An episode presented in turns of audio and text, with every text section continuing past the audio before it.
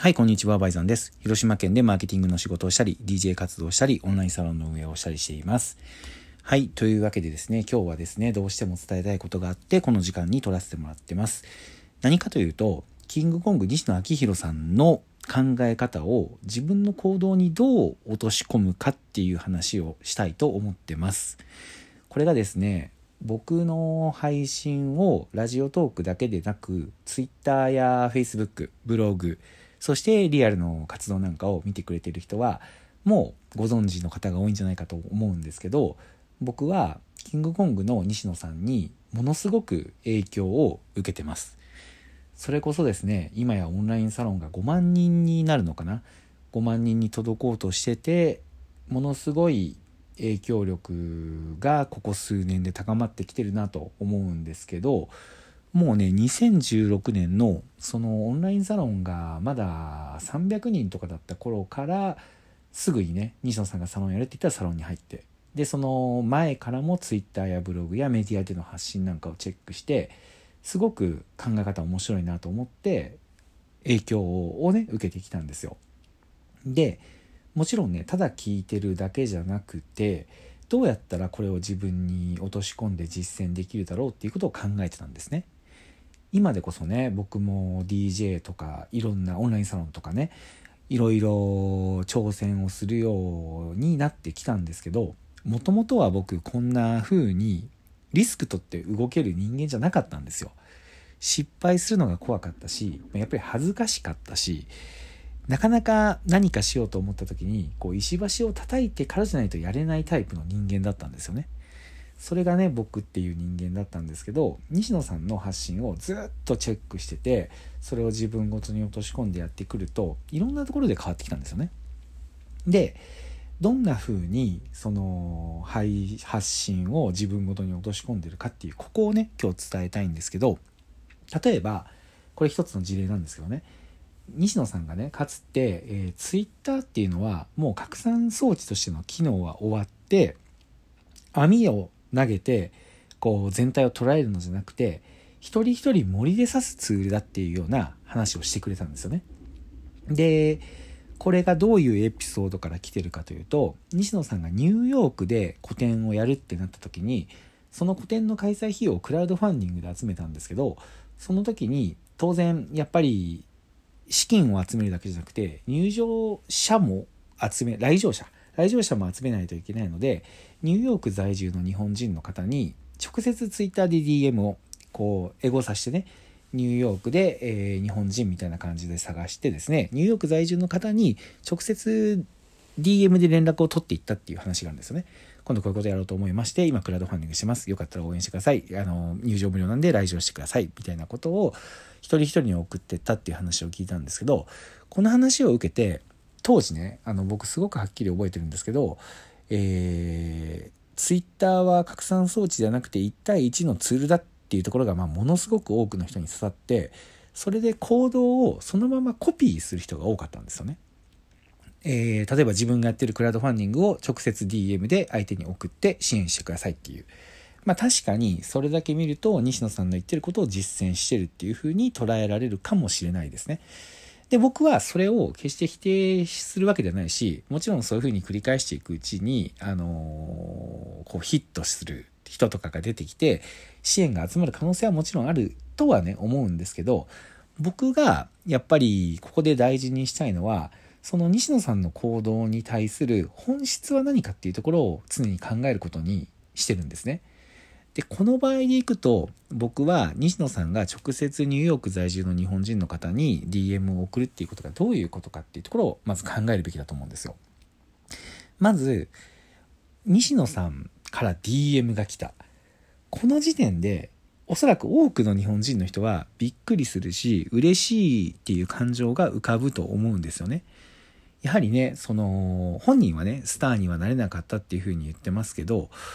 なんといっても、あの、羽飛びのね、えー、全国放送っていうところで、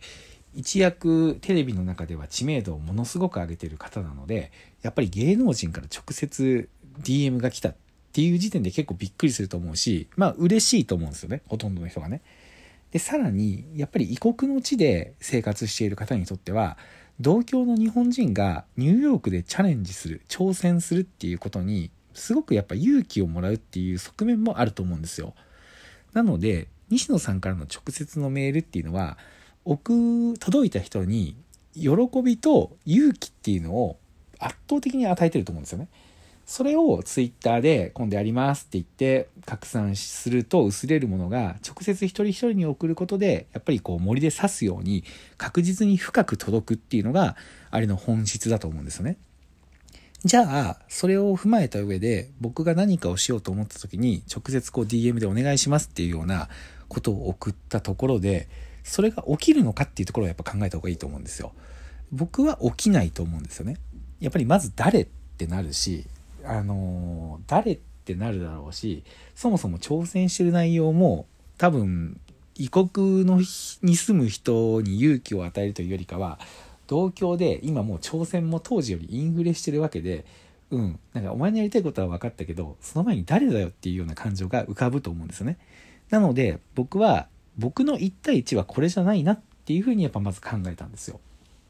じゃあ僕の1対1って何だろうっていうところを考えた時に浮かんだのがあそうだと僕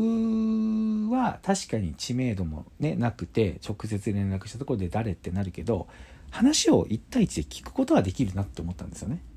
なるほどと。今やっぱりこれが2016年のことだったんですけど当時 Twitter や Facebook、SNS ブログで発信してる人の話をまず真剣に聞いてそれにリアクションしていけばあ Y さんってやつがなんかいつも聞いてくれてるなとそしてその考え方コメントとか結構なんか面白い考え方してるなっていうまず自分がしゃべるよりも聞く側に回って1対1を繰り返していく方が結果的に自分の言いたいことは届くんじゃないかなっていうふうに思ったんですよ。だから僕は西野さんがツイッターも拡散装置で機能しないっていうところを受け入れてそのアウトプットで西野さんが出てきたものをそのままコピーするんじゃなくてその本質にあるものを考えてじゃあ今の自分西野さんに比べたら知名度もない、えー、誰かをこう元気づけるようなこともしてないけど何ができるかっていうところを考えればすごくあの活かせるなというふうに思って一つ一つ丁寧にやってきたつもりなんですよね。はい。こんな風に僕は、えーと、今でもね西野さんの発信する情報っていうのを自分ならどうするかっていう風に考えてやってるんですけどただその一方で最近やっぱり思うことがあるんですよね。やっぱりその中で考えてるのってあくまで自分ならどうするかっていう考え方なのでそれはそれですごく大事なことなんですけどそこが凝り固まってしまったらまた一つ可能性を潰してることなことになるなって思うんですよ。そこで僕が今ね思ってるのが別の人はどう考えてるんだろうっていうことを知ることが大事なんじゃないかなと思うんですよ。はい。でそうなった時に最近やっぱりすごく目につくのがあのー、西野さんのねサロン、えー、エンタメ研究所の中でやっぱ目につくのがねあの若手の活躍なんですよ。若手の活躍。えインターン生で働いている、えメンバーだったりとかあのインターン生ではないけど自分たちで考えて動いてる若者っていうのがツイッター上ですごく目につくなと思ってて彼らのね発想をやっぱり知りたいなって思うんですよ。やっぱりね、あのー、彼らはね僕らと違って生まれた時からインターネット SNS が世の中にあって物心ついた時からそれらを扱っているわけだから言うならば発想の基礎体力みたいなのがもう圧倒的に違うんですよね。なので僕ならこう考えてるっていうのはそれはすごくいいことだと思うけどただそれが凝り固まってしまったら限界を迎えてしまうのでこの辺で若手はどういうふうに考えて西野さんのね発信を受け取って行動してるのかを知りたいなって思うようになったんですよ。そこでいろいろ頭には思い浮かんだんですけど僕が今回ね声をかけたのが、えー、京都で光る絵本展プペルの光る絵本展をやろうとして、いろいろね結局コロナの影響で延期になってできなかったっていう普通に考えたらすごくへこんでるだろうなっていう状況にもかかわらず先週ツイッターでまた何か新しい挑戦を始めたいっていうふうに話してたあのミキ君という男の子がいるんですけどこの彼にちょっと話を聞いてみたいなと思ってちょっとこう連絡したんですよ。それで、えー、と僕今毎週土曜日の20時から何か、せっかく今家にいる人が増えてるので、家にいるぐらいなら何か勉強になることはないか、みんなの学びになることはないかっていうテーマで、えっ、ー、と、YouTube の配信をしてるんですけど、そこでちょっとミキ君の考え方を教えてもらおうかなというふうに企画して、えー、準備してます。なので、今19時回ったとこなので、この後もう本当に1時間後、20時からその配信があるんですけど、もしね、あの、このラジオを聞いて、なるほど、それは確かに面白そうだと思った方は、間に合えばね、ぜひライブで見に来てくれたら嬉しいです。概要欄に URL を貼っておきます。で、えー、このラジオを配信が終わった後に聞いた方も、あの、アーカイブで配信残しておこうと思ってますので、もしよかったら、その若手のね、話っていうのを聞くっていうのも、すごく僕らみたいな40のおじさんにはね、すごく価値あることだなと思ってるので、えー、ぜひ聞いてみてください。やっぱり自分に落とし込んで行動するっていうのはすごくいいことだけど、それが自分だけになってしまうと可能性が狭まると思うんですよ。そういう意味も込めて僕は今日は、えー、いろいろ聞いてみたいと思ってますので、楽しみにしといてください。はい。というわけで、えー、今日の配信は以上になります。Y さんでした。ありがとうございました。では、配信よろしくお願いします。